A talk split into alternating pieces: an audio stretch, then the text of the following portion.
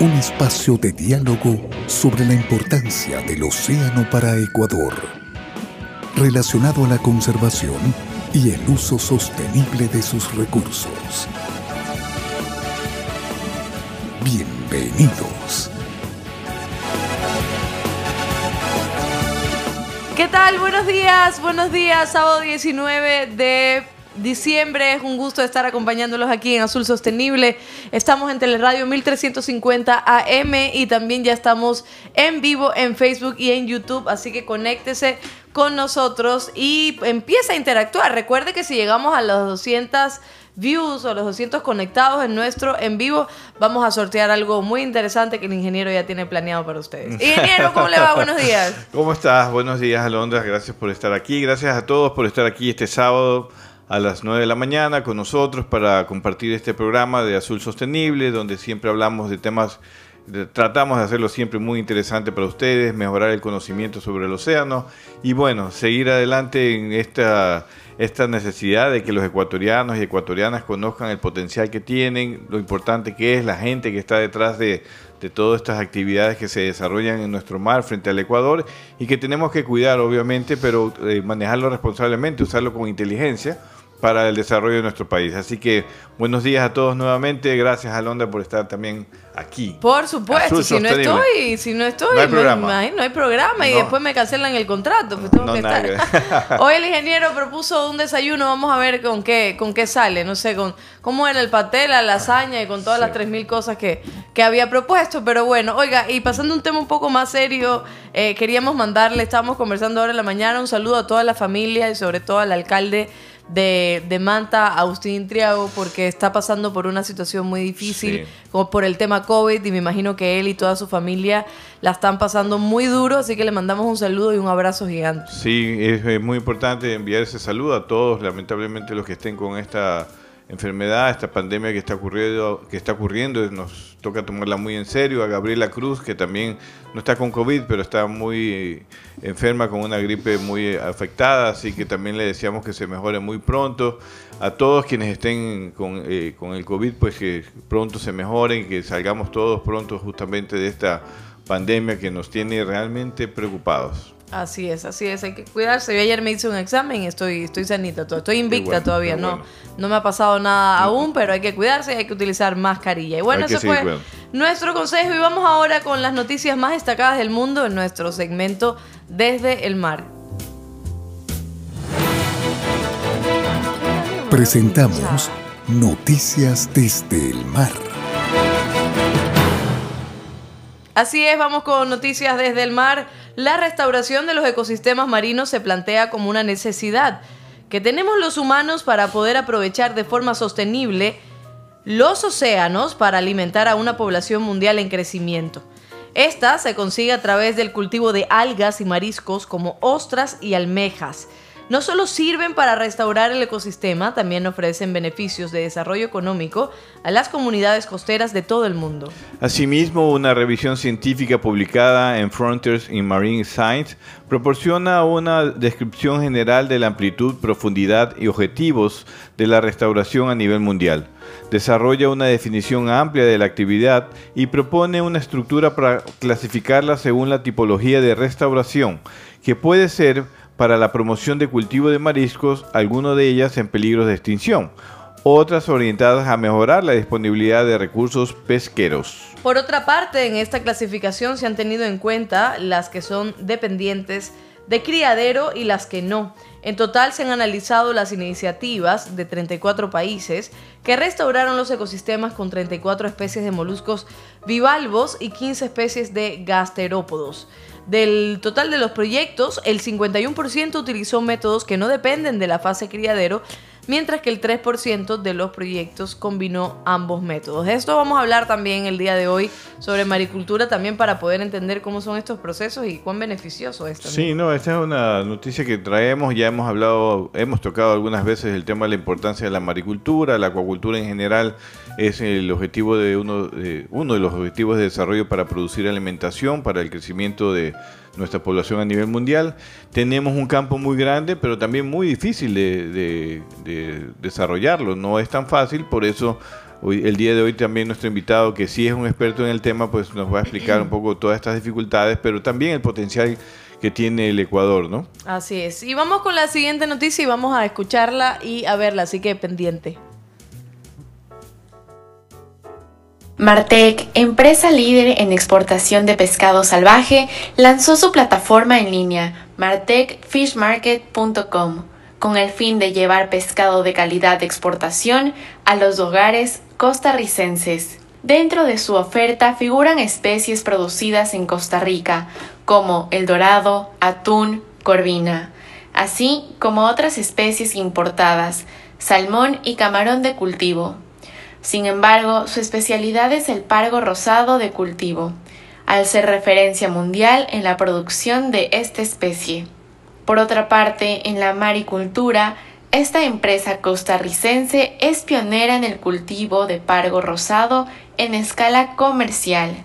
Su granja está ubicada tres millas mar adentro, en Quepos, en las cuales cultivan cerca de 3 millones de pargos actualmente. Asimismo, el criadero de esta especie está ubicado en Playa Bejuco, Guanacaste, donde luego de alcanzar dos meses de edad son trasladados a la granja marina en Quepos. Estamos integrados desde el criadero, la granja, la planta de proceso hasta la comercialización vía exportación en nuestras propias tiendas comentó Sebastián Madrid, gerente de mercado y ventas nacionales de la empresa. Ah, esa es una empresa que ofrece a domicilio pescado de calidad de exportable. Ese era nuestro reportaje. Una noticia bastante interesante. Ojalá se, se pueda aplicar también aquí en Ecuador, ¿verdad? Bueno, y vemos que también tienen un tema de un área de cultivo en el mar. Justamente el ejemplo que estamos hablando el día de hoy. Marte, que es una empresa reconocida por exportar pescado fresco, pero también ahora tiene una línea de atención a nivel nacional en Costa Rica y tiene este sistema de cultivo de pargo que aparentemente va bien, eh, me imagino que tendrá sus dificultades. El pargo es una especie también muy importante para la comercialización, para el consumo humano, así que felicitaciones a esta empresa que está iniciando, que ojalá pues también tenga el respaldo de, del gobierno de Costa Rica. Así es, ¿y cómo puede contribuir la acuicultura a acabar con el hambre? Para cumplir con unos elevados volúmenes de producción alimentaria, los expertos en la materia opinan que los océanos pueden convertirse en un aliado inesperado para abordar a este desafío. El enviado especial del secretario general de las Naciones Unidas para los Océanos, Peter Thompson, confía que, de lograrse la gestión adecuada, los mares desempeñarán un papel importante en la erradicación del hambre en todo el mundo. El potencial de la economía azul sostenible el desarrollo de las actividades económicas oceánicas de forma integrada y sostenible, para alimentar el mundo es inmenso. No hay que olvidar que el océano cubre el 70% de la superficie del planeta y que mucho más del 90% del espacio habitable del planeta está bajo superficie del océano, resaltó. Al mismo tiempo, Thompson indicó que los océanos no proporcionarán una gran parte de los alimentos nutritivos que necesitamos mediante el desarrollo de nuevas formas de acuicultura sostenible con especies y piensos adecuados, la maricultura, el cultivo de las plantas y animales marinos, el cultivo de mariscos y prestando una mayor atención a las macroalgas para la alimentación humana animal.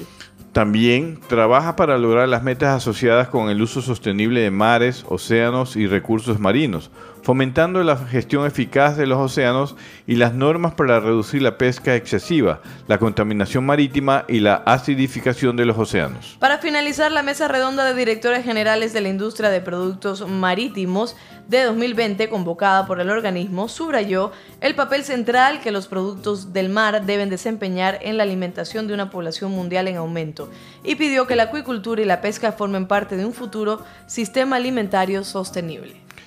Así es. Esta es una noticia que, como estábamos comentando, pues eh, realmente la, acuacultura sigue siendo este brazo importante donde debemos seguirle apostando. Así que eh, la acuacultura en el camarón en el Ecuador ha sido exitosa, tenemos otras potenciales interesantes Y bueno, justamente vamos a, comentar en este programa de por qué la maricultura también es relevante, que la apueste todo el Ecuador, no solamente el sector privado, eh, también no solamente la industria o los industriales, sino también el sector artesanal y obviamente con el respaldo de los, de los gobiernos, de los gobiernos, no solo de un solo gobierno o de solo una persona. Así es. Tenemos ya los primeros saludos. Roberto Sánchez nos dice desde Naranjito, excelente programa. Muchísimas gracias Roberto por estar conectado. Recuerde que estamos en YouTube, estamos en Facebook en vivo, también estamos en Spotify. Ya hay la mayoría de los programas ya están subidos, así que los puede escuchar. Eh, si está en el auto, si está en la casa, eh, puede escucharlo. Estamos ahí en Spotify como Azul Sostenible, en YouTube y en Facebook en vivo. En este mismo momento, conéctese, interactúe con nosotros para que este, pueda comentarnos y nosotros responderle. También estamos en Twitter y hay algunas encuestas que al final del programa también lo vamos a mencionar. Eh, ya volvemos, vamos a un corte y enseguida le damos la bienvenida a nuestro invitado.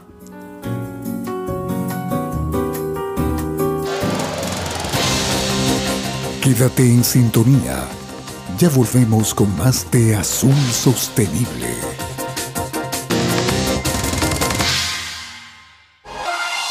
En Teleradio, inicio del espacio publicitario y promocional.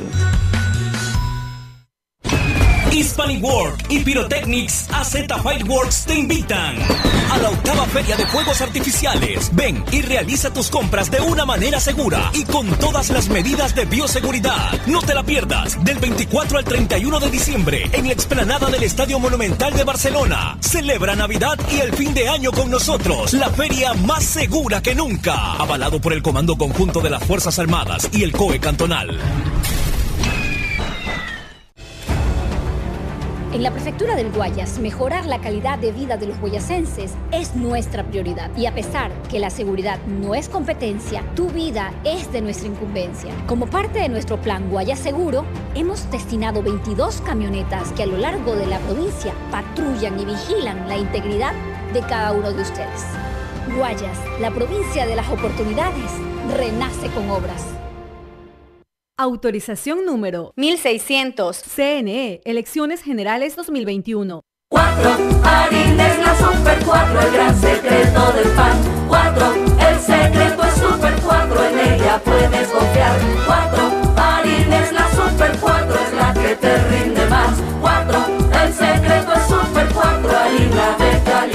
Solo los buenos panaderos saben que harina Super 4 es la número uno en rendimiento y calidad. Solo Super 4 rinde más que las demás. ¿Cuál es el secreto del mejor pan? El secreto es Super 4.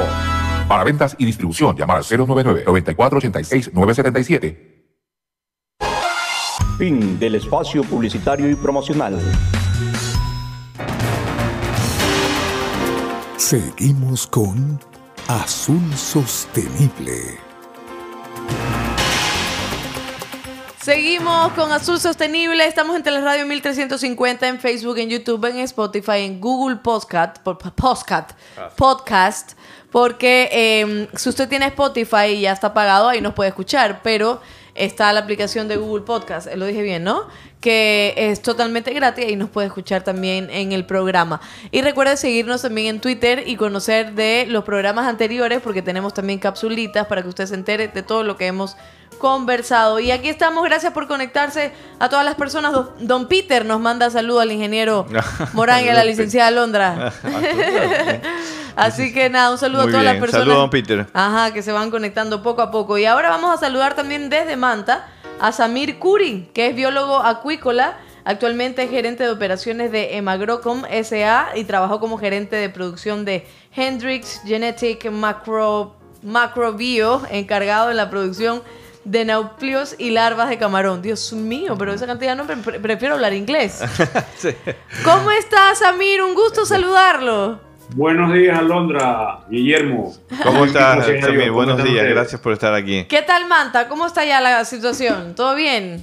Tensa, tristes por la situación personal del, del, alcalde, como bien lo saben, en todo el Ecuador. Independientemente de las banderas políticas, pues es cuestión de personas, de humanidad, entonces siempre entristece saber que una persona tiene problemas de salud. Así es, y creo que ha habido un apoyo bastante masivo también en redes sociales. Es un hombre muy carismático, muy querido en Manta y lo está conociendo el Ecuador entero, así que todos estamos pendientes de él, pero como estamos pendientes de todos, ¿no? De todos los que tienen esta enfermedad, lamentablemente. Así es, Amir, muchísimas gracias por estar en nuestro programa. Hoy vamos a hablar de un tema que desde el inicio del programa ya habíamos planteado porque nos parece muy interesante, que es la importancia del desarrollo de la maricultura en Ecuador. Y como este programa no solo lo ven pescadores o expertos en el tema, sino muchísimas personas que a veces desconocen de todo lo que puede suceder en el mar, mi primera pregunta hacia usted, Samir, es eh, ¿qué es la maricultura, la maricultura y de qué se compone?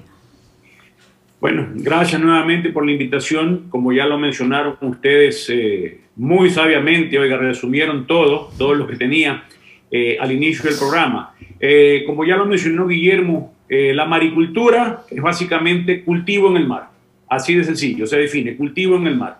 Y puede ser de todo lo que, lo que se produce naturalmente en el mar. Peces, moluscos, bivalvos, etcétera, de todo lo que hay. Obviamente, pues conlleva según la especie que se escoja para, su cultivo, tiene sus pros y sus contras. Claro, Samir, y para yo entender un poco, porque cuando me dicen cultivo, por ejemplo, yo me imagino una semillita que se siembra y crece un árbol. ¿Cómo se hace el cultivo de peces? Básicamente la misma forma que acabas de mencionar, Alondra. Okay. Eh, o al igual que se hace, por ejemplo, se produce camarón en una camaronera. En el mar se deben eh, plantar o anclar jaulas con redes de diferentes tamaños según el, la especie que, se va a cultivar. Obviamente tiene que llegar a esa jaula, que según el tamaño puede llegar a ser de entre medianamente grande y bastante grande, tiene que llegar de cierto tamaño para que resista los embates naturales eh, que se dan en, su propio medio. Como en el caso de las camaroneras, no se siembra el huevito o el nautrio, que es el huevito recién eclosionado. Hay que darle cierto proceso, cierta fortaleza, sembrar una poslarva juvenil. Lo mismo pasa con las otras especies, aunque sean en el mar. Tienen que tener un tamaño mínimo, dependiendo de la especie, vuelvo y repito, para que ésta pueda asegurar un mejor rendimiento, una mejor sobrevivencia y que pueda ser pues eh, comercialmente atractivo. ¿Y quiénes son o cuáles son los países que más eh, desarrollado la maricultura tienen, Samir? Porque después vamos a hablar directamente de Ecuador, pero ¿qué otros países debemos nosotros también mirar como ejemplo que han desarrollado la maricultura? Bueno, si comenzamos históricamente, pues deberíamos comenzar por China, Taiwán, donde predominan muchísimo los cultivos de muchísimas especies. Eh, Japón, por el lado de Europa tenemos a Turquía, tenemos a Grecia, en España mismo se dan algunas especies. Eh, aquí en América está Chile como tremendo referente en el sur, eh, en la producción de salmón. Eh, tenemos Panamá, que está también desde los últimos, desde los últimos años con un paso agigantado en la producción de, peces en, en, jaulas marinas. Muy bien, gracias a mí. Yo creo que sí, esos son los ejemplos que hay a nivel mundial. Me parece que lo que se está apostando justamente es el desarrollo de esta actividad, todo el mundo lo está recomendando, pero la pregunta del millón es, ¿es tan fácil venir y crear alevines o crear larvas eh, de, las especies marinas eh, y ponerlas en el mar y ya está y crece con un alimento, cualquier alimento? ¿O cuáles son las principales dificultades para desarrollar una actividad en dimensión ya, ya importante, no? Bueno, ese es un punto importantísimo, Guillermo. Eh, quisiera contar algo. Me faltó mencionar Costa Rica, que está muy bien también con el palo. Eh, pero bueno, sí, no, no es tan fácil de decir llevo la semillita, llevo los juveniles, llevo los alevines, llevo las conchitas y se crió solo. Definitivamente hay que tener en cuenta eh, el sitio donde se, va a donde se va a implantar el cultivo, eh, qué tan afectado es por corrientes, eh, por la velocidad del, viento, tamaño de las olas, qué tipo de jaulas, qué tipo de artefactos se va a utilizar, dependiendo de las condiciones. En el Ecuador, gracias a Dios, siempre lo he dicho, somos un país privilegiado, no solo en la agricultura y la ganadería, sino que también en la, en la acuacultura y la maricultura, todo se da. Pero definitivamente sí conlleva eh, sus ajustes finos, de los cuales nos falta muchísimo por aprender. Hasta hace unos años, a pesar del tiempo que tenemos en el Ecuador produciendo camarón, yo solía mencionar y lo suelo mantener, estamos recién en la etapa de la niñez en cuanto al camarón.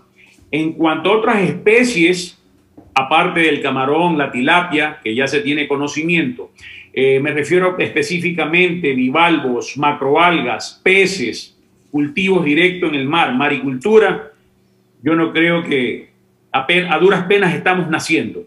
A diferencia de otros países en donde se maneja ya muy bien, pero específicamente especies definidas como en el caso de España, por ejemplo, se maneja muy bien la dorada, la lubina, en Turquía, en Grecia, y no es lo mismo, no son las mismas condiciones en cuanto a temperatura, por ejemplo, tratar de implantar a cultivos de dorada y lubina, tal como se lo hace en España, venir a hacerlo acá en el Ecuador, o tratar de cultivar salmón. El salmón, pues, eh, es, es, una especie de agua fría, entonces difícilmente se pudieran lograr ah, los mismos resultados en Costa Rica, en Panamá, en Ecuador. Entonces hay que considerar muchísimos factores, eh, definir primero qué se quiere producir y si el sitio en donde se va a implantar el cultivo es el apropiado para la especie que se quiere producir. Samir, interesante y nos quedamos un momentito con la frase a duras penas estamos naciendo y me imagino que usted también, Guillermo, ya quería, quería comentar. Y lo de la niñez en el camarón me pareció interesante. Sí, vamos a hacer un, pero una pausa súper pequeña porque nosotros tenemos en el programa este dato curioso para que las personas también se vayan familiarizando con los temas que aquí abordamos. Vamos a un dato curioso y enseguida regresamos con, con esta importante intervención.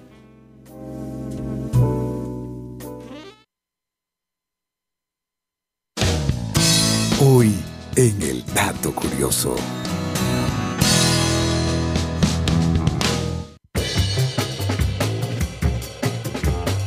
¿Sabías que la maricultura es una rama especializada de la acuicultura? Esta involucra el cultivo de organismos marinos para productos alimenticios. La peculiaridad es que lo hace en estructuras navales de cultivo ubicados en mar abierto, en una sección cerrada del océano. Ahí está para que conozcan un poco más de lo que es la maricultura y estábamos, vamos a leer algunos saludos también porque ya se están conectando algunas personas y les agradecemos muchísimo a Sosalán Buzos de Salango, saludos cordiales desde Salango, Cuna de Buzos, saludos a ustedes también. Susana Villasís, felicitaciones por la iniciativa de este reportaje sobre la maricultura en el Ecuador. Son temas que vamos, sí, vamos a seguir abordando. Livington, ¿quién será Livington? el futuro del Ecuador está en el mar con la maricultura. Saludos a Samir, Guillermo y Alondra, excelente programa. Gracias, Livington. Gracias, Livington. Gladys, excelente programa. La maricultura es una gran alternativa de producción que necesita ser analizada de acuerdo a nuestro contexto para su implementación. Y precisamente eh, con esa frase nos quedábamos eh, em, con Samir Curi, que estaba desde Manta, hablándonos sobre el tema de la importancia del desarrollo de la maricultura en Ecuador. Él es biólogo, biólogo acuícola y nos decía que a duras penas estamos naciendo en el tema de la maricultura. Antes de, ir a, lo que usted también mencionaba sobre niñez del camarón, quería preguntarle a Samir, em, ¿por qué apenas, a duras penas estamos naciendo? Y me imagino que estamos naciendo, pero poco a poco. O sea, realmente no es que ya nacimos, sino que estamos eh, eh, en el octavo mes así de embarazo, más o menos. Quería preguntarle por qué, Samir, ¿qué, ¿qué es lo que hace falta para ya por lo menos dar a luz en el tema de la maricultura? Mira, Alondra, desde mi punto de vista, definitivamente hay algunos factores importantes. Quizás el primero eh, y hay algunos paralelos. El primero es el miedo, el miedo a lo, a lo desconocido y, el aferrarnos a lo ya conocido. Yo me atrevería a decir eh, nuestra zona de confort. Ah, no, ya sabemos cómo producir camarón, el camarón se vende, el camarón tiene mercado, eh, si algo falla, siempre hay fuentes alternativas.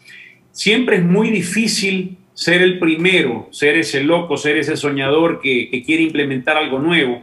En nuestro caso, en el caso, y, quiero que me permitan citar eh, el inicio de la maricultura en el Ecuador, dado por la empresa Ocean Farm y Ocean Fish, lideradas por el ingeniero William Wood, eh, a quien saludo desde ya.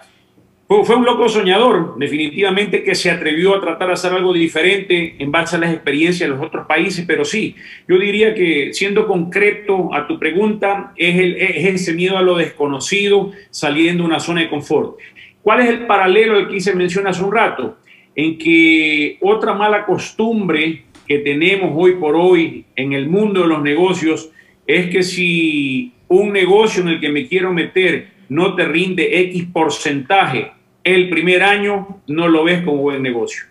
Y, a veces este tipo de, inversión no se recupera tan rápidamente y en los niveles en que uno realmente desearía o que alcanzan después de pasar algunos años. Eh, sí, Samira, yo me quedé con, también con una impresión. ¿Por qué dijiste que en Camarón estamos en, una etapa de niñez? Cuando uno supone, pues, que estamos en una etapa más bien madura, con todo lo que ha consolidado el cultivo de camarón en el Ecuador, desde todo el punto de vista, ¿no? Desde el punto de vista técnico y también desde el punto de vista de, desarrollo que, ha generado para el país, ¿no? Eh, Guillermo, porque a pesar de los 40, casi 50 años que tenemos de experiencia en el camarón, nos mantuvimos mucho tiempo en una zona de confort y pienso que nos falta todavía muchísimo, hay muchísimo por aprender, muchísimo por tecnificar.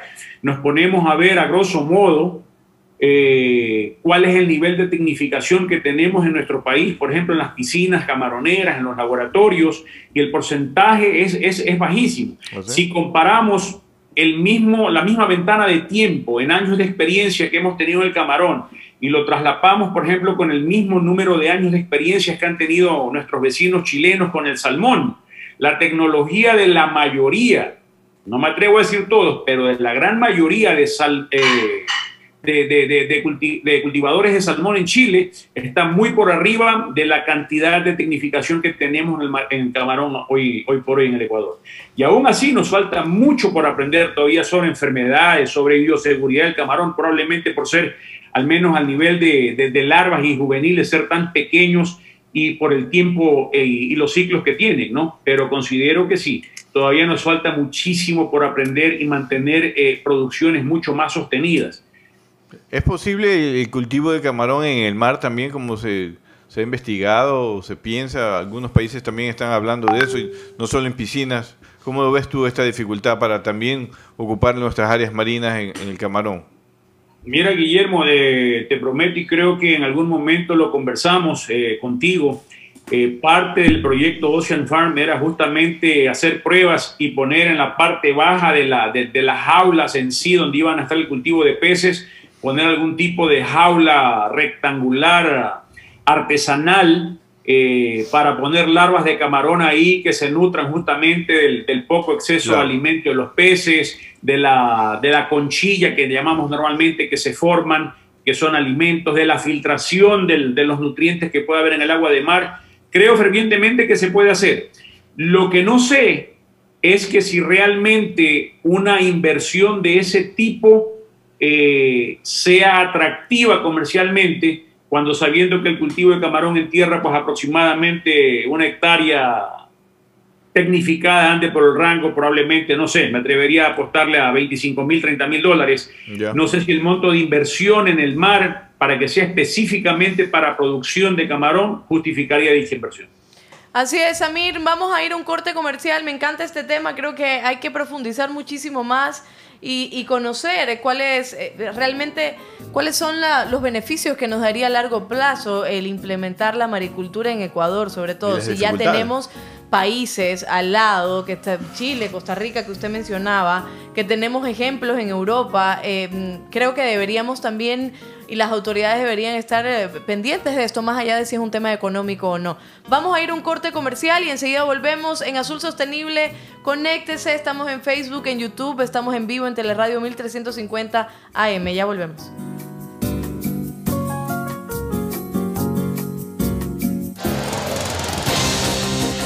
Quédate en sintonía. Ya volvemos con más de Azul Sostenible.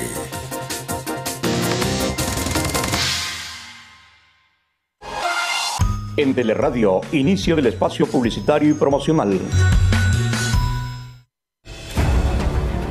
En la prefectura del Guayas, mejorar la calidad de vida de los guayasenses es nuestra prioridad. Y a pesar que la seguridad no es competencia, tu vida es de nuestra incumbencia. Como parte de nuestro plan Guayas Seguro, hemos destinado 22 camionetas que a lo largo de la provincia patrullan y vigilan la integridad de cada uno de ustedes. Guayas, la provincia de las oportunidades, renace con obras. Autorización número 1600. CNE, Elecciones Generales 2021. 4. Harines la Super 4, el gran secreto del pan. 4. El secreto es Super 4, en ella puedes confiar. 4. Harines la Super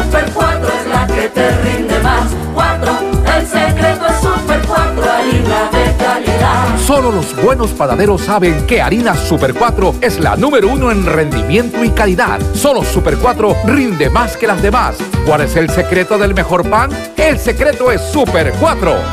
Para ventas y distribución, llamar al 099-9486-977. Hispanic World y Pyrotechnics AZ Fireworks te invitan a la octava feria de fuegos artificiales. Ven y realiza tus compras de una manera segura y con todas las medidas de bioseguridad. No te la pierdas del 24 al 31 de diciembre en la explanada del Estadio Monumental de Barcelona. Celebra Navidad y el fin de año con nosotros. La feria más segura que nunca. Avalado por el Comando Conjunto de las Fuerzas Armadas y el COE Cantonal. Fin del espacio publicitario y promocional. Seguimos con Azul Sostenible.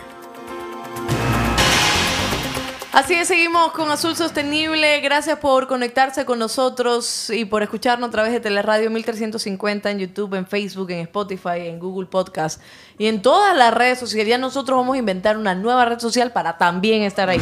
Así, así Falta TikTok, TikTok. Falta TikTok, pero usted que no se prende los pasos, pues. No, es que Yasmín las pone difícil. No, no, no, no lo sé, no lo sé. Pero bueno, muchísimas gracias por estar conectados. Recuerde que puede enviarnos sus comentarios, sus saludos para poder interactuar con ustedes. De hecho, Rubén que nos dice, excelente programa.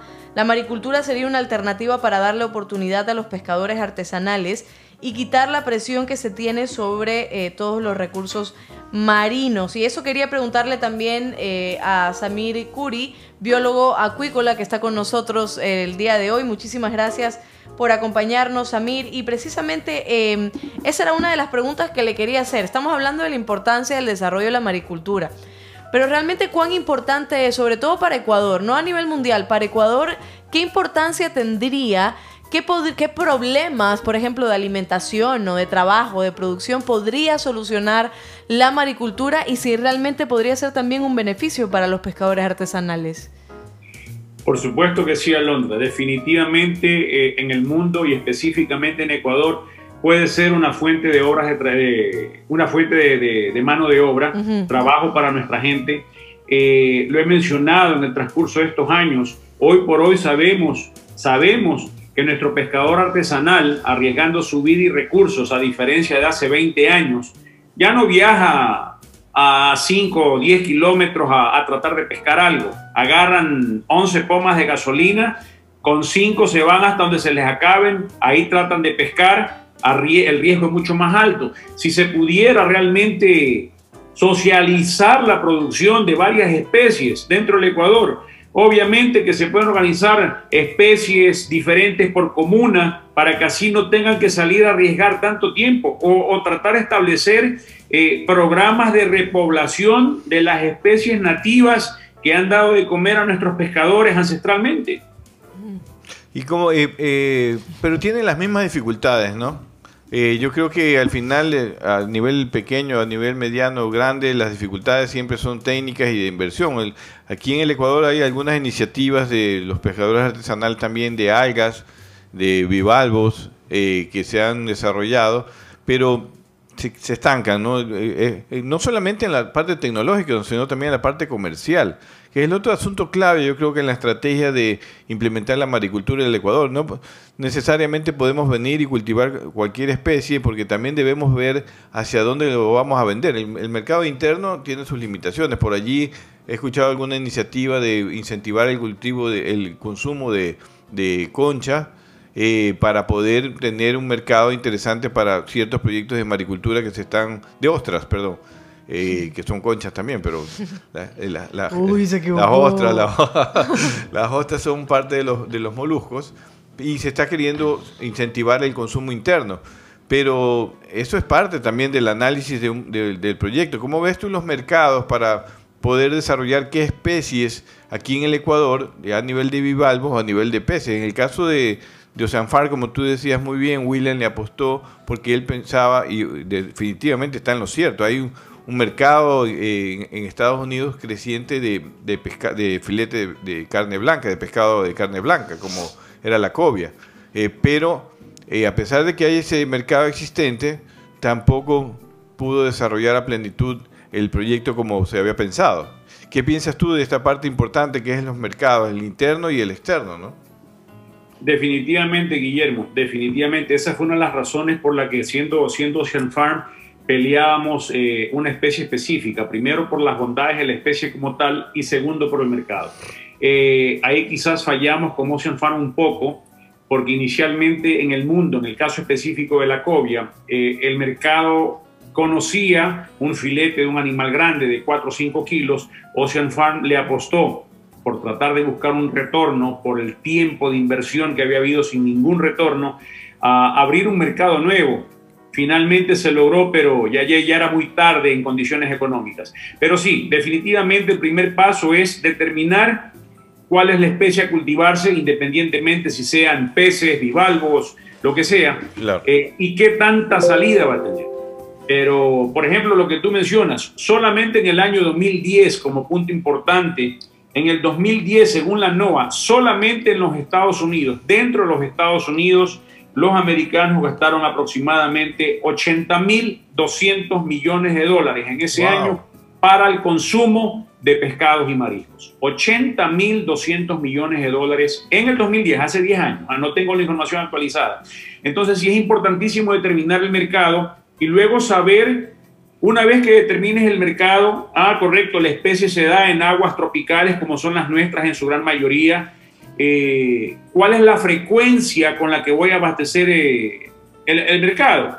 Porque esa también es otra parte importantísima. De repente, por ejemplo, se ha, mencionado algunas ocasiones, oigan, el chame, el chame tiene salida, pero lastimosamente todavía no tenemos, no tenemos la sostenibilidad de decir sí.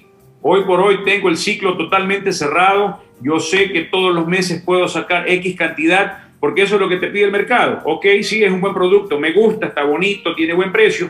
¿Cuánto me puedes dar semanalmente o quincenalmente? Al rato que le dices... Estabilidad en el abastecimiento. No te puedo asegurar un abastecimiento constante, el producto deja de ser interesante. Entonces eso es importantísimo. Así es, Samir. Tenemos otras preguntas también para usted que nos llegan desde nuestras redes sociales y creo que tiene que ver con lo que estaba conversando ahora. Eh, Agustín González nos dice, buen día, una consulta para Samir. ¿Por qué deberíamos darle prioridad a especies exóticas como la cobia y no a las autóctonas como el... ay, ayúdame aquí, ingeniero. Guayaipe. Guayaipe. Ajá. Eh, gracias por la pregunta, señor González. Bueno, yo no diría que habría que darle prioridad a especies exóticas. No, no malinterpretemos el contexto. Hay que ver el beneficio de las especies. ¿Por qué no el guayaipe? ¿Por qué sí primero la cobia? A pesar de que el guayaipe estaba contemplado, eh, está contemplado dentro de los planes de, de, Ocean Farm, por la rentabilidad que puede dar. Por ejemplo, rápidamente, una hembra de cobia puede llegar a desovar un millón y medio de huevos cada etapa lunar teniendo ciertas condiciones. Una hembra de guayaipe tiene ciertas condiciones, cierta época del año para tener desoves durante un periodo de tiempo X y en el mejor de los casos el desove de una hembra guayaipe no va a superar los 500 mil huevos. Mm. Asimismo, el rendimiento eh, en términos de sobrevivencia, ya de ese huevito eclosionado, en términos de alevines, mientras que la cobia en este caso puede llegar a rendir un promedio de 15% de sobrevivencia, el guayaipe hoy por hoy se está logrando no más del 6% de sobrevivencia. Tiempo de cultivo, y eso estoy hablando solamente en el criadero, en laboratorio, en jaulas otro tanto. Entonces, no es que se le dé prioridad a especies exóticas, sino que hay que buscar un ajuste de las especies que se tiene conocimiento, el poco conocimiento de cómo manejarlas en cautiverio, asociadas con las condiciones oceanográficas, en este caso de nuestro país, y asociadas al mercado. Entonces no es algo tan fácil decir, ah, yo quiero esta, yo quiero rojo, yo quiero azul y con eso me quedo. Hay, que configurar una serie de, factores antes de tomar la decisión. Muy interesante, Samir. Yo creo que ese es un factor importante, lo comentábamos. El, cultivo tiene que ser planificado desde el punto de vista de dónde lo vas a vender, qué potencial hay en ese mercado existente y futuro y también de las condiciones de la especie, como tú dices muy bien, eh, eh, muy, muy bien explicado. Creo que esas son las dificultades que hay que tomar en cuenta a la hora de implementar un proyecto de maricultura. Sabemos que hay consumo de pescado, sabemos que hay consumo de, otras especies de crustáceos, de, algas, eh, que son el mercado de algas es, un mercado interesante, pero también es un mercado muy competitivo, donde tenemos que salir a competir con, todos los cultivos que ya existen en Asia, en China, Japón, en Corea. Eh, y en el mercado asiático también, que es donde se consume la mayoría de algas, ¿no? Eh, de producto final de, de las algas marinas. Eh, esto es, yo creo, importante tomar en cuenta. ¿Qué piensas tú, Samir? ¿Qué pasa con la investigación en el país, la investigación marina referente a la maricultura? Tenemos un centro de investigación marina en la SPOL, como el SENAIN, que tiene ya casi, diría yo, más de 20 años, 25 años aproximadamente que existe, fue una donación japonesa que fue justamente dedicada para desarrollar investigación en maricultura. ¿Qué está pasando hoy en día con este, este centro de investigación? ¿Qué tanto aporta para justamente esta importante actividad que podemos desarrollar en el país?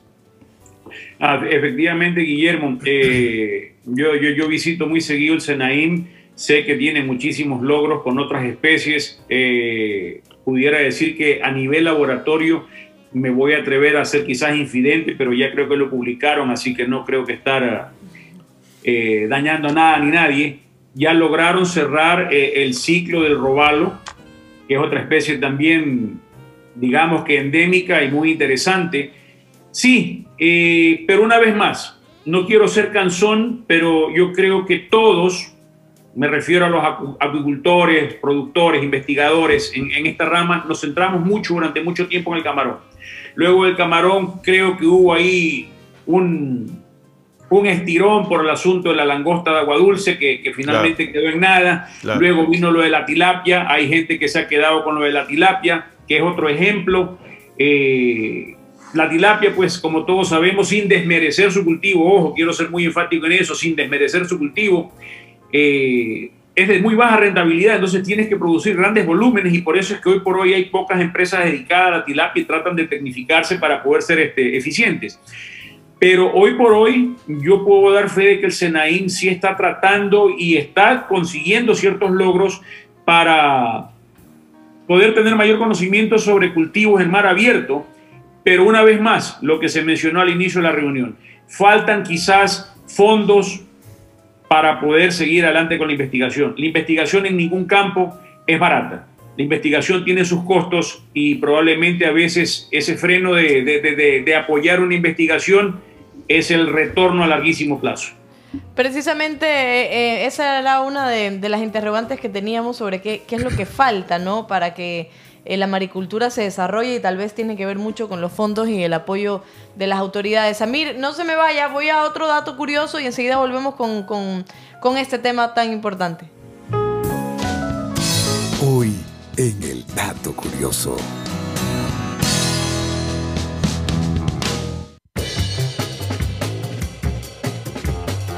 La acuicultura alcanzó un récord productivo histórico de 114.5 millones de toneladas en el 2018 según la FAO. Esta actividad se desarrolla tierras adentro, emplea tanques o canales que se llenan con agua de la zona intermareal. Así es, ese fue nuestro segundo dato curioso. Gracias a todas las personas que se han conectado en nuestro programa. Hoy sábado estamos en Teleradio 1350, en YouTube, en Facebook, estamos en todas nuestras redes sociales, tenemos otros saludos. Eh, en el país se necesita alternativas, dice mm, Asosalán. Eh, y la maricultura lo es, así que es que Asosalán, como una organización responsable, estamos listos para colaborar. Genial también que, que les interese. que estén hasta organizados Pero esa es justamente una de las preguntas. No sé si hay otro comentario. Sí, hay otro comentario. Manuel Manchón dice: Saludos de la provincia del Oro al ingeniero Guillermo Morán y a la señorita Alondra. Excelente programa. Gracias, Saludos, Manuel. Gracias, Manuel. Esos son nuestros comentarios. Y antes, no se olvide de eso, pero quería, quería preguntarle a Samir si precisamente ya se han dado iniciativas también en diferentes sectores para el tema de la maricultura y tal vez no encuentran el apoyo necesario, económico tal vez, y, también apoyo, digamos, en general, para que eh, se desarrolle más la maricultura en Ecuador. Definitivamente, ese es el principal problema. Eh, Guillermo sabe la situación que vivimos en Ocean Farm, estuvo muy de la mano con nosotros, muy de cerca, y lastimosamente, sin que suene acusación, eh, el la demora en el inicio fue porque no teníamos como país un marco legal y eso tomó su tiempo hasta que se desarrolle, etcétera, etcétera. Una vez logrado el marco legal, eh, faltó el apoyo, el apoyo financiero. Claro. A pesar de que la corporación financiera estuvo dispuesta a brindar líneas de créditos, no puedo mencionar los motivos porque no lo sé. Realmente nunca se concretó la apertura de las líneas de créditos que sean eh, viables realmente para, para el desarrollo de la maricultura. Definitivamente, sí, Samir, yo conozco bien ese ejemplo eh, y eso es una de las preguntas que importantes, ¿no? Yo creo que lo que se tiene que hacer, ¿qué es lo que, más bien te pregunto a ti, eh, ¿qué piensas tú que es lo que tienen que hacer los gobiernos futuros? O sea, es necesario, y tú y yo lo sabemos, una política estable a largo plazo, independiente de cualquier gobierno, eh, que apoye esta actividad. Si queremos en verdad desarrollar la maricultura, se requiere que el Estado también invierta como ha ocurrido en, otros países, porque esto no le estamos diciendo solamente al Ecuador. Tú ves el caso de los japoneses, la mayoría de la, de la maricultura de los japoneses, que son uno de los más adelantados en el mundo, tiene apoyo de los gobiernos nacionales, los gobiernos locales. Lo mismo en el caso de Chile para desarrollar el salmón. Eh, también tuvo apoyo y una política de Estado de impulsar el salmón y hoy en día es una industria que genera eh, tanto como el camarón aquí o más que el camarón aquí en Ecuador, eh, eh, aporta para la economía chilena. Así que, ¿qué es lo que tú recomiendas para los futuros gobiernos? He escuchado algunos candidatos hablar de la maricultura como un factor importante en las políticas de sus posibles gobiernos, pero tú como especialista, como además como un hombre de mucha experiencia en la práctica, eh, no en la teoría del desarrollo de la maricultura, ¿qué le recomendarías a todos estos candidatos o a los próximos gobiernos para que implemente realmente una política de Estado que apoye al sector empresarial, a los pescadores artesanales, para que por fin tengamos un paso relevante en el inicio de la maricultura en el Ecuador? Definitivamente, Guillermo, que se mantenga el ofrecimiento. Eh, no quiero ser olvidadizo ni mal agradecido, pero creo que fue en la época del, viceministerio de Pilar Proaño, a quien también le guardo agradecimiento por toda su gestión. Eh, hubo una promesa de que los trámites legales no iban a acceder de cierto, cierto tiempo. En el caso de Ocean Farm, pues también lo sabes y estás al tanto de ello, Guillermo, porque también trataste y nos ayudaste en muchísimas, eh, muchísimas veces en lo que estuvo a tu alcance pero ese, ese fue una, un mal inicio, digamos, parte, parte de, toda esta receta, el mal inicio que se tuvo, porque sabes que pasaron aproximadamente ocho años de, no obtener este, los, los, los permisos correspondientes, eh, la aclaración del marco legal. Entonces, sí, definitivamente un ofrecimiento concreto, al menos de una preaprobación. Es decir, ¿saben qué, señor? Yo ingreso una solicitud, la solicitud va a ser analizada y no va a superar X número de días o X número de semanas antes de que el inversionista pueda hacer su inversión. Quizás en Ocean Fund comenzamos muy confiados, eh, lastimosamente, y tengo que ser honesto en eso, que no, pues que era una actividad productiva, todo va a salir bien. Comenzó el inversionista, en este caso el ingeniero Wood, a adelantarse confiando en el país y quizás no debió haber pasado de esa forma. Entonces, sí, lo primero es una preaprobación. Sí, señor, usted cumple con todos los requisitos, proceda a elaborar su estudio de impacto ambiental, a presentarlo para que pueda tener sus permisos. Una vez que se tenga el permiso, eh, poder proceder con la inversión pero sí hay, hay, hay puntos de la ley que tienen que pulirse de una forma tal porque van como muy engranados. Eh, se presentan situaciones en que, ¿qué es primero? El huevo o la gallina, ¿no? y que tengamos que buscar la respuesta, pero te dice, por ejemplo, no, usted para poder aplicar al, al, permiso necesita tener el estudio de impacto ambiental. Chuta, pero el estudio de impacto ambiental es, un, es una inversión relativamente costosa si me está conllevando el riesgo de que sea negada. Entonces yo no creo que cualquier, cualquier inversionista le agrade la idea de tener que invertir X cantidad de, de dinero para que le digan, no, esto no sirve o esto no va. Entonces sí tiene que, buscarse un, un, mecanismo apropiado para que se incentive no solo a la empresa privada, sino también a las comunidades a poder realizar esto y y acompañado de una concientización de lo que se va a hacer. Así es, Samir. De hecho, Manuel Banchón dice que está seguro de que la maricultura es una buena alternativa para el sector pesquero artesanal.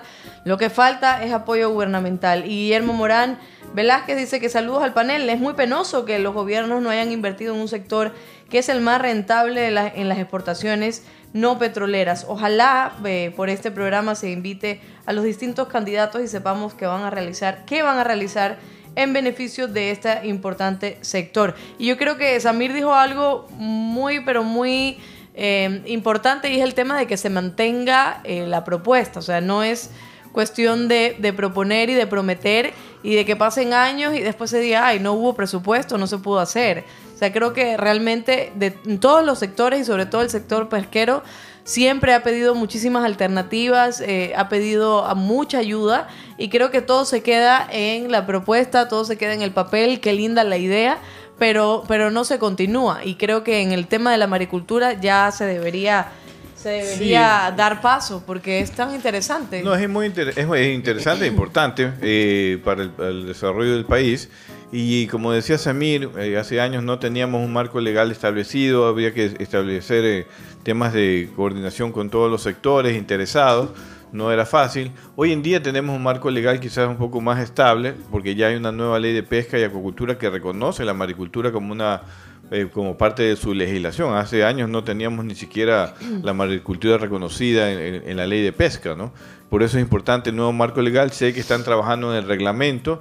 Ese reglamento tiene que afinar lo que dice bien Samir. Eh, ojalá que nuestros, nuestras autoridades también nos estén escuchando. Si no es ahora, lo podrán escuchar después eh, porque el programa queda en Facebook, en YouTube, en podcast, en Google. queda grabado porque realmente es necesario, esta es una actividad que necesita un marco legal bien claro, que facilite la inversión para los pescadores artesanales, para la industria, para estas iniciativas que buscan justamente aprovechar este potencial que lo recomienda todo el mundo, que no se quede en el papel y obviamente con este nuevo marco legal y con una política de gobierno, de los futuros gobiernos que entran eh, que entren en el próximo año, pues seguramente podrán encontrar el, el, marco adecuado, el ambiente adecuado para poder desarrollarla, porque la iniciativa privada ha estado allí hace muchos años. Es cuestión de que los gobiernos acompañen. Así es, Amir, qué gusto tenerlo en el programa. Muchísimas gracias por darnos su tiempo y bienvenido cuando usted quiera. Creo que es un tema que hay que seguir desarrollándolo y muy interesante. Así que nada, muchísimas gracias por estar aquí. Muchas gracias, Amir. Gracias a ustedes por la invitación y ya que están eh, eh, promoviendo datos curiosos, me gustaría aportar con un dato curioso que lo tengo. Imagínense, eh, hay 361 millones de kilómetros cuadrados de océanos. El Ecuador en todo su tamaño tiene 276 mil kilómetros cuadrados. Entonces tratemos de imaginar la inmensidad de los océanos. 276 mil kilómetros cuadrados del Ecuador entero versus 361 millones de kilómetros cuadrados de océanos, de los cuales hoy por hoy, hoy por hoy, se tiene la certeza de que hay cultivables rentablemente 12.9 millones de kilómetros cuadrados para poder cultivar aproximadamente 180 especies de peces, algas, crustáceos, moluscos y bivalvos. Qué genial esa información. Importantísimo. y con esa cantidad, con esa cantidad, hoy por hoy ya con esto termino porque yo sé que el tiempo es importante. el consumo actual de peces y mariscos en el mundo anda en un promedio de 152 millones de toneladas. El consumo, no estoy hablando de producción, el consumo. Hoy por hoy, si pudiéramos cosechar un porcentaje eh, que no tengo ahorita en la cabeza, no puedo hacer los cálculos, de los 12 millones de kilómetros cuadrados que son aptos para cultivo, pudiéramos fácilmente tener una producción que supera en el día de hoy 100 veces el consumo actual. Genial, Samir. Imagínense, imagínense la, la, la proporción eh, eh, es imposible que hoy por hoy se estén muriendo 10.000 niños diariamente, día a día, por mala alimentación, por falta de proteína, cuando hoy por hoy tenemos una fuente natural de producción que puede darnos 100 veces, 100 veces lo que, lo que consumimos en este momento. Genial, es un dato súper interesante y de hecho le decimos a la producción que para el siguiente programa lo puede poner como dato curioso y ponerlo en todas nuestras redes sociales porque es, es interesante esa comparación, comparación que hace al final. Tenemos tantos recursos a nuestro alrededor y todavía hay sectores, hay lugares, hay poblaciones, hay países en donde están sumidos en una eh, pobreza total, en donde hay niños desnutridos, en donde no hay una buena alimentación y, no estamos aprovechando estos recursos. Samir, muchísimas, gracias. Interesante intervención. Le mandamos un saludo también a todas las personas allá en Manta. Pronto visitaremos para un cevichito. ¿Ya, Samir? Me avisa. Está bien. Cuídese. Gracias, chao. Samir. Saludos. Saludos. Que y ustedes que nos están escuchando, no se vayan porque vamos con nuestro segmento de las encuestas en Twitter al volver luego del corte. Quédate en sintonía. Ya volvemos con más de Azul Sostenible.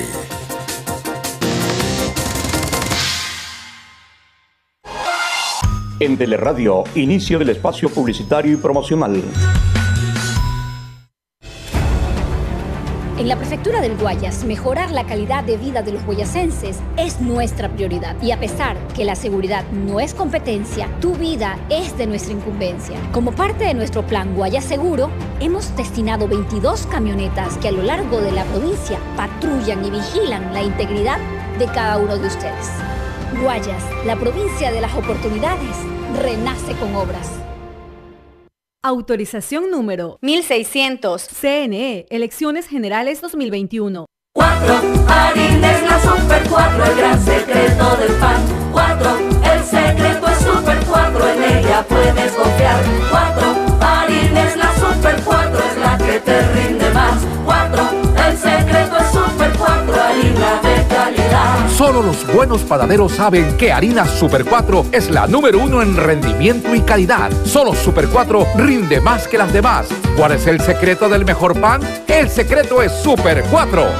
Para ventas y distribución, llamar al 099 9486 977 Hispanic World y Pyrotechnics AZ Fireworks te invitan a la octava feria de fuegos artificiales. Ven y realiza tus compras de una manera segura y con todas las medidas de bioseguridad. No te la pierdas del 24 al 31 de diciembre en la explanada del Estadio Monumental de Barcelona. Celebra Navidad y el fin de año con nosotros. La feria más segura que nunca. Avalado por el Comando Conjunto de las Fuerzas Armadas y el COE Cantonal. Fin del espacio publicitario y promocional. Seguimos con Azul Sostenible. Y ya estamos llegando al final de nuestro programa, pero me hablé como un mexicano.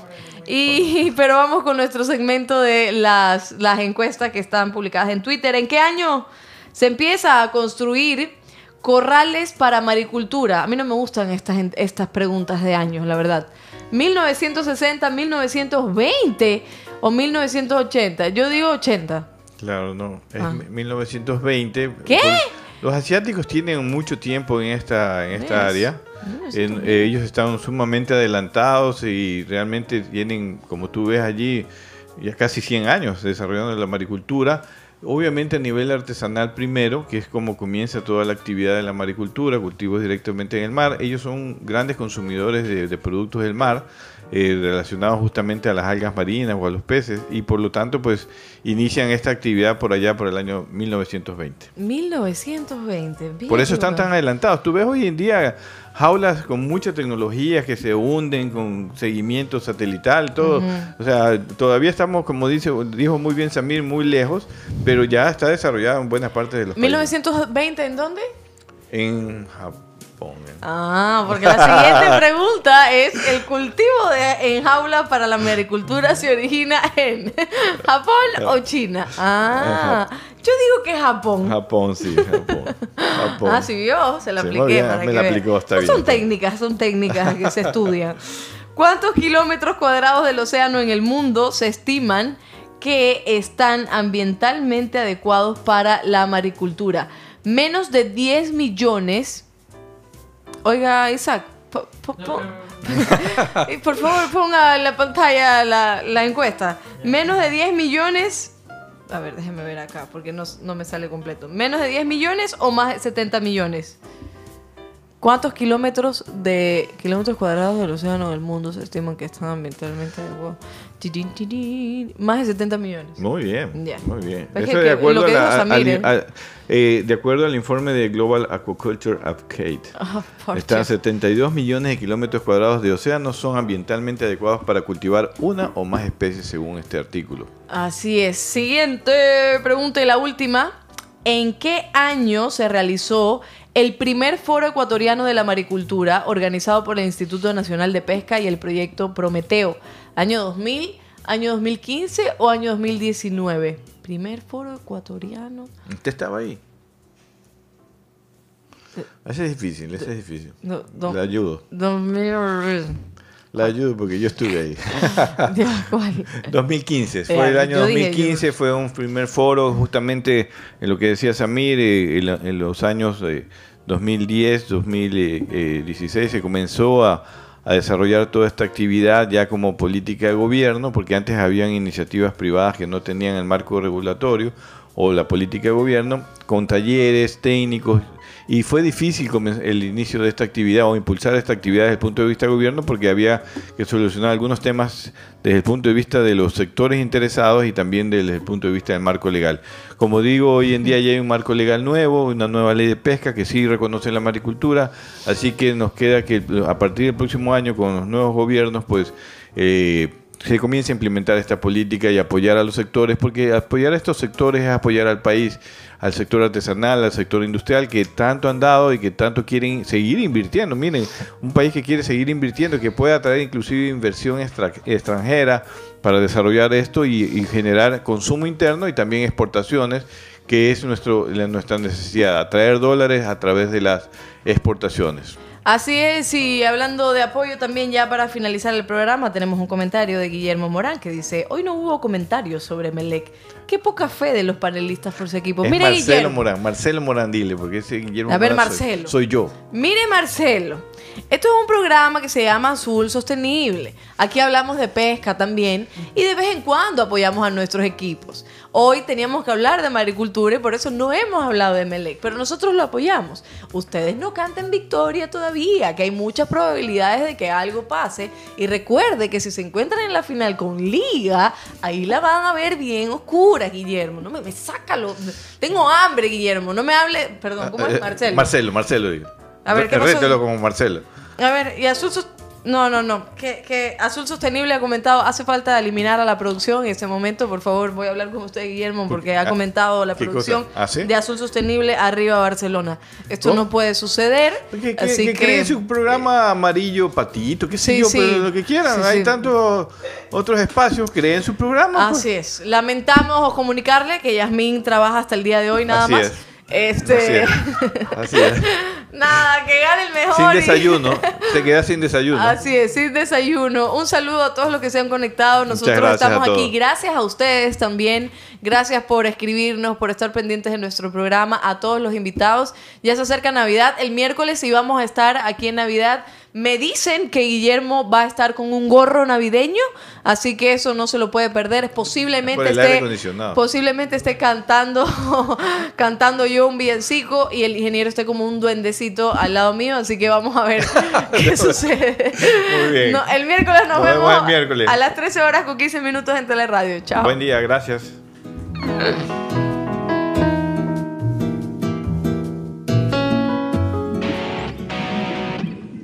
Gracias por habernos acompañado en este programa. Esperamos que te haya gustado. Encuéntranos en Facebook, Instagram o Twitter y cuéntanos qué te pareció. Hasta la próxima.